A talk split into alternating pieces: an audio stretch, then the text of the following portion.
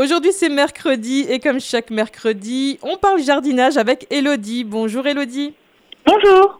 Alors aujourd'hui tu vas nous parler de fleurs de saison, c'est les chrysanthèmes. Oui, les chrysanthèmes, c'est la fleur d'automne euh, parfaite pour décorer les jardins et les terrasses aussi. Donc, pour profiter longtemps de leur floraison, il y a quelques soins à apporter. Comme toutes les fleurs, l'idéal c'est de nettoyer les fleurs fanées pour qu'elles continuent de fleurir euh, régulièrement. Après, le chrysanthème aime un endroit qui est éclairé, mais sans excès. Donc, euh, en ce moment, c'est juste bien.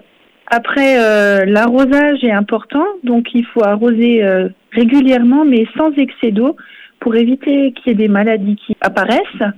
Et de préférence arroser au sol, pas euh, à granger sur sur les feuilles. Si tu préfères garder ton chrysanthème en pot, il faudra le placer dans une dans un pot qui est bien drainé, donc un pot percé ou alors avec euh, des billes d'argile au fond pour qu'il n'ait pas tout le temps les racines dans l'eau. En cas de température négative, là il faudra le protéger parce que le chrysanthème n'aime pas des températures négatives. Après, tu peux trouver deux types de chrysanthèmes. Donc euh, tu as des chrysanthèmes avec grosses fleurs qui offrent une euh, belle taille de fleurs et qui peuvent s'épanouir longtemps si l'automne est doux. Les chrysanthèmes qui sont quand même plus répandus, les pomponnettes ont de petites fleurs et ce sont souvent des plantes qui ont un beau volume avec de nombreuses petites fleurs.